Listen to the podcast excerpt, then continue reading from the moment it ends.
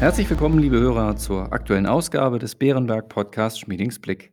Unser Chefvolkswirt Holger Schmieding und ich möchten Sie wie jede Woche mit den wichtigsten ökonomischen Einschätzungen versorgen. Mein Name ist Klaus Newe und ich leite das Wealth Management von Bärenberg in Deutschland. Hallo, Herr Schmieding. Hallo, Herr Newe.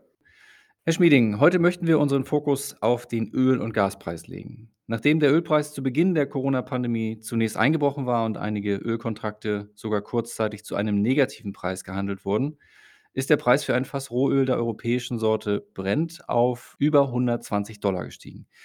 Können Sie kurz zusammenfassen, wie es zu dieser Achterbahnfahrt der Preise gekommen ist? Herr Newe, Märkte übertreiben. In der ersten Welle der Pandemie im Frühjahr 2020 hatten wir ja einen Einbruch der Wirtschaftsleistung wie nie zuvor. Und das vor dem Hintergrund, dass viele Länder zum Klimaschutz aus fossilen Brennstoffen aussteigen möchten. Diese Kombination hatte zu einer Art Panik an den Märkten geführt. Dann haben wir aber gesehen, nach dem Abflauen der ersten Welle der Corona-Pandemie, dass die Wirtschaft sogar noch schneller wieder angesprungen ist, als selbst wir Optimisten es erwartet hatten. Ab Sommer letzten Jahres machte sich dann ein großer Konjunkturoptimismus breit. Gleichzeitig begann Russland seine Ausfuhren an Erdgas etwas einzuschränken, was wir anfangs gar nicht so mitbekommen haben. Es gab also einen Aufwärtsdruck auf die Energiepreise, der auch dadurch verstärkt wurde, dass es jahrelang kaum Investitionen in diesen Sektor, Energiesektor gegeben hatte. Und dann kam natürlich Putins Krieg und die Embargo-Diskussion. Entsprechend sind die Preise derzeit sehr, sehr hoch. Das Stichwort Putins Krieg greife ich gleich auf. Nach einem langen Streit, vor allem mit Ungarn, hat sich die Europäische Union jetzt auf ein weitgehendes Embargo gegen Öleinfuhren aus Russland entschieden. Bis zum Jahresende will die EU ihre Öleinfuhren aus Russland um 90 Prozent senken. Wie beurteilen Sie dies? Wird uns das als Verbraucher teuer zu stehen kommen? Herr Newe, Putin kommt uns tatsächlich teuer zu stehen. Wir zahlen einen hohen Preis dafür, dass wir ihn nicht schon vor Jahren in die Schranken gewiesen haben. Aber das Ölembargo jetzt, die Entscheidung, ist eigentlich ja keine große Nachricht mehr. Bereits seit Kriegsbeginn haben wir ja die Einfuhren von Öl aus Russland runtergefahren. Beispielsweise in Deutschland, das ähnlich wie der Durchschnitt der EU bisher 35 Prozent seines Öls aus Russland bekam, sind wir jetzt bei nur noch gut 10 Prozent. Zudem ist es ja ein Ölembargo mit vielen Ausnahmen, sogar etwas mehr Ausnahmen und Übergangsfristen als zunächst erwartet. Eigentlich müsste dieses Embargo bereits eingepreist sein, also in den seit Februar sehr hohen Preisen erhalten sein. Deshalb erwarte ich von diesem Embargo-Beschluss keinen zusätzlichen Aufwärtsdruck auf die Ölpreise, die ja ohnehin sehr hoch sind. Aktuell hat wohl auch die Nachrichtenlage aus China. Shanghai lockert den Lockdown und China legt Konjunkturprogramme auf. Aktuell hat dies wohl auch etwas zu dem Aufwärtsdruck auf den Ölpreis beigetragen. Wie übersetzen Sie dies dann auf die Wirtschaft? Oder anders gefragt, steigt mit diesem Ölembargo die Gefahr einer Rezession in Europa? Die hohen Preise für Energie und Nahrungsmittel bedeuten tatsächlich zumindest eine gewisse Gefahr einer Rezession in Europa. Ich hoffe, dass wir es abwenden können, aber die Gefahr besteht. Dieser Embargo-Beschluss allerdings verstärkt diese Gefahr nicht. Dieses etwas löchrige Embargo dürfte für sich genommen den Aufwärtsdruck auf die Preise und damit die Probleme für die privaten Verbraucher nicht noch mehr vergrößern. Aber es stimmt halt alles in allem, die Verbraucher haben weniger Geld für andere Ausgaben angesichts der hohen Preise für Energie und Nahrungsmittel. Und das werden wir sehen bei ihren Ausgaben vor allen Dingen für einige andere Dinge, beispielsweise für Güter, vielleicht in den Möbelhäusern und an einigen anderen Stellen. Jetzt haben wir die eine Seite der Medaille beleuchtet, was es für uns bedeutet. Die andere Seite der Medaille ist ja das eigentliche Ziel, denn das Embargo soll ja Russland treffen. Was bedeutet es also Ihrer Meinung nach für Russland unmittelbar und auf Dauer? Kurzfristig leider sehr wenig. Russland führt seinen Krieg ja weitgehend in Rubel. Die genaue Höhe der Öleinnahmen dürfte im weiteren Jahresverlauf nicht kriegsentscheidend sein. Die russischen Einnahmen gehen vermutlich zurück, aber brechen nicht gleich dramatisch ein. Getroffen wird ja vor allem das nicht an Pipelines gebundene Öl. Zu höheren Transportkosten und zu gedrückten Absatzpreisen wird Russland einen Teil davon an andere Märkte liefern können. Allerdings eben nur zu einem Abschlag. Wir sehen ja seit einiger Zeit, dass das russische Öl, Ural, um etwa 30 Prozent niedriger notiert als das europäische Öl der Sorte Brent. Dieser Abschlag ist ungewöhnlich, den hat es vor dem Krieg so nicht gegeben. Also Russland zahlt zwar einen Preis, aber nicht einen solchen Preis, dass das kurzfristig sich auf das Kriegsgeschehen auswirken dürfte.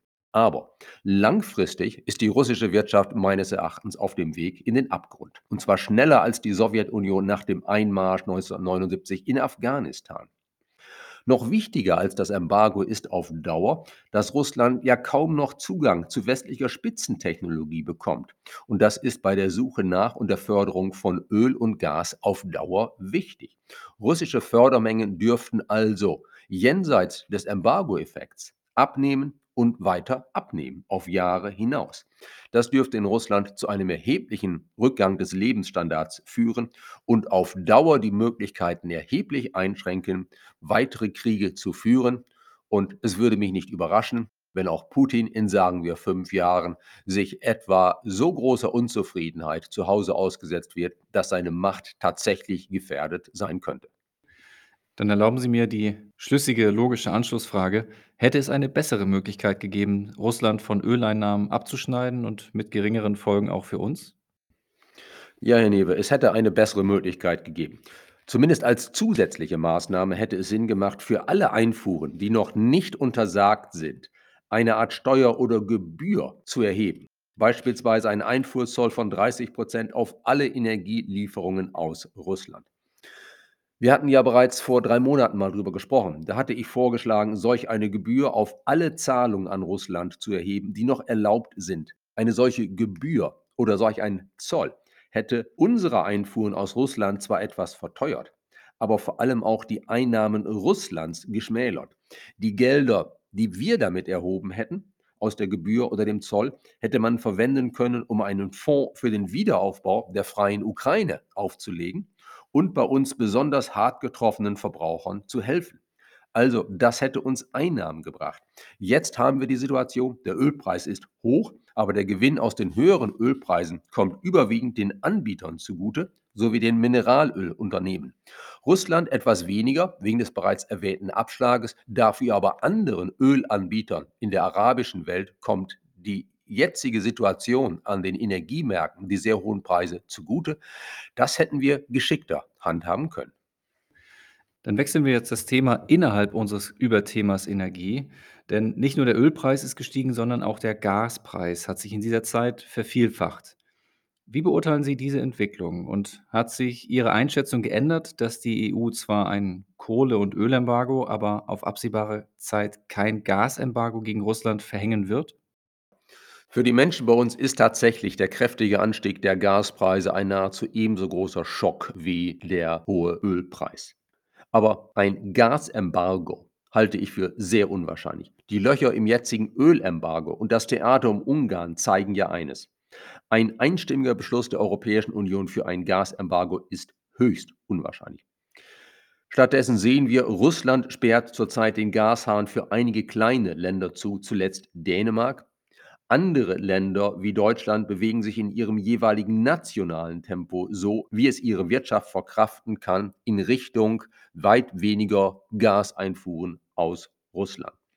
Hohe Preise für Erdgas werden bei uns leider bleiben, aber ohne ein schnelles Embargo, das es eben wohl nicht geben wird, erwarte ich keine Rationierung von Gas. Und das ist ein wichtiger Punkt. Ohne Rationierung von Gas ist eine Rezession bei uns, sagen wir mal so, noch nicht wahrscheinlich. Gäbe es eine Rationierung von Erdgas im Winter vielleicht, dann würde uns das vermutlich in eine Rezession bringen. Ob man bereit wäre, eine Rezession hinzunehmen, um auf die Art Putin erheblich zu schädigen und ein Gasembargo würde ihn hart treffen, das ist eine politische Frage, die über die wirtschaftliche Diskussion in diesem Podcast hinausgeht. Ich habe durchaus gewisse Sympathie dafür, möglichst hart gegenüber Putin vorzugehen. Im Ergebnis führt das Ganze zu steigenden Preisen. Und über das Thema Inflation haben wir bereits in den vergangenen Wochen viel gesprochen. Die Inflation ist im Mai weiter gestiegen auf 7,9 Prozent in Deutschland und 8,1 Prozent in der Eurozone. Wie hoch ist der Beitrag der Energiepreise zur Inflation und wie wird sich dieser Beitrag voraussichtlich entwickeln? Herr Newe, der Beitrag der Energiepreise ist erheblich. Gucken wir mal auf die Rate Eurozone 8,1% Anstieg der Preise insgesamt gegenüber Vorjahr im Mai. Zu diesen 8,1% hat der Energiesektor direkt etwa 3,9 Prozentpunkte beigetragen. Dazu gibt es indirekte Energieeffekte, weil Energie geht ja auch über den Produktionsprozess in viele chemische Produkte ein, über Transportkosten in viele andere Produkte. Das ist wahrscheinlich noch mal mehr als ein halber Prozentpunkt der Inflationsrate. Dazu kommt der kräftige Anstieg der Preise für Nahrungsmittel. Der trägt derzeit in der Eurozone etwa 1,6 Prozentpunkte zur Inflation bei. Ziehen wir diese Dinge zusammen, Energie direkt, Energie indirekt und Nahrungsmittel, dann sind wir dabei, dass von der Inflationsrate von 8,1 Prozent über 6 Prozentpunkte auf diese Faktoren zurückzuführen sind und damit zu einem erheblichen Teil auf Putins brutalen Angriffskrieg gegen die Ukraine. Der Ausblick ist durchwachsen. Energiepreise werden für einige Zeit hoch bleiben. Mit Glück durch den Tankrabatt in Deutschland und einige andere Maßnahmen in anderen Staaten dürfte es in den kommenden Monaten etwas runtergehen, aber noch nicht entscheidend. Bei Nahrungsmitteln ist zu befürchten, dass dort der Inflationsdruck eher noch etwas größer wird in den kommenden Monaten, weil noch nicht der gesamte Anstieg der Preise für Getreide und Düngemittel beim Endverbraucher beispielsweise bei verpackten Nahrungsmitteln, bei Fertignahrungsmitteln angekommen ist. Alles in allem dürfte die Inflation also über den Sommer hinweg hoch bleiben. Ab Oktober erwarte ich dann einen echten Rückgang der Inflationsrate, weil dann ja der Anstieg der Energiepreise ab Herbst 2021 aus dem Vorjahresvergleich herausfällt. Aber das ist ab Oktober. Zunächst müssen wir uns weiterhin auf hohe Inflationsraten einstellen. Das Stichwort Ausblick führt mich direkt zu meiner Anschlussfrage. Können die Energiepreise auch mal wieder sinken? Oder vielleicht besser gefragt, welche Voraussetzungen müssen dafür erfüllt sein und wann könnte es vielleicht dazu kommen? Herr Newe, ja, Märkte gehen in beide Richtungen. Die Energiepreise können auch mal wieder sinken, vielleicht sogar kräftig sinken. Aber kurz- und mittelfristig dürfte das nur in geringem Umfang der Fall sein. Etwas vielleicht schon. Wenn wir etwas mehr Klarheit über den weiteren Kriegsverlauf haben, im Laufe der kommenden Monate vielleicht. Wenn es dann im Laufe der Zeit auch ein etwas höheres Angebot gibt, beispielsweise an Öl vielleicht aus Saudi-Arabien und anderen OPEC-Staaten, als Reaktion auf die jetzt sehr hohen Preise, dann könnten die Ölpreise auch wieder etwas zurückgehen. Wir erwarten weiterhin, dass Anfang nächsten Jahres die Energiepreise sowohl beim Öl als auch beim Gas etwas niedriger sein werden, als sie es jetzt sind. Das wäre eine gewisse Entlastung. Langfristig kann es gut sein, dass die Energiepreise sogar spürbar sinken. Vor allem, wenn es Fortschritte beim globalen Klimaschutz gibt.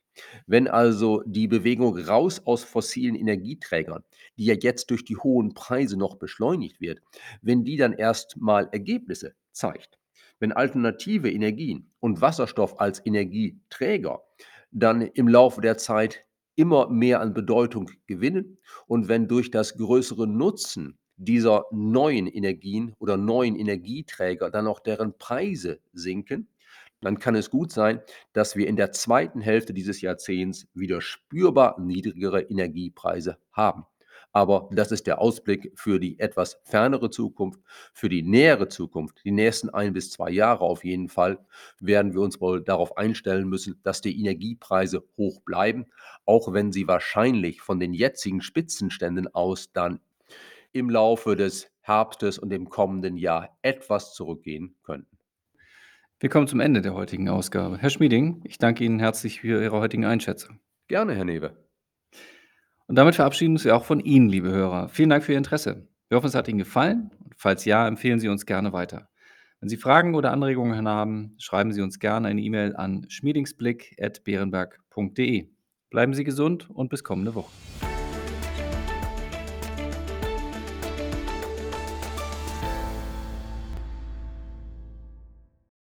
Wichtige Hinweise. Bei dieser Information handelt es sich um eine Marketingmitteilung. Diese soll Ihnen Gelegenheit geben, sich selbst ein Bild über eine Anlagemöglichkeit zu machen. Wir weisen ausdrücklich darauf hin, dass diese Information keine individuelle Anlageberatung, keine Anlageempfehlung und keine Anlagestrategieempfehlung darstellt. Frühere Wertentwicklungen sind kein verlässlicher Indikator für die künftige Wertentwicklung.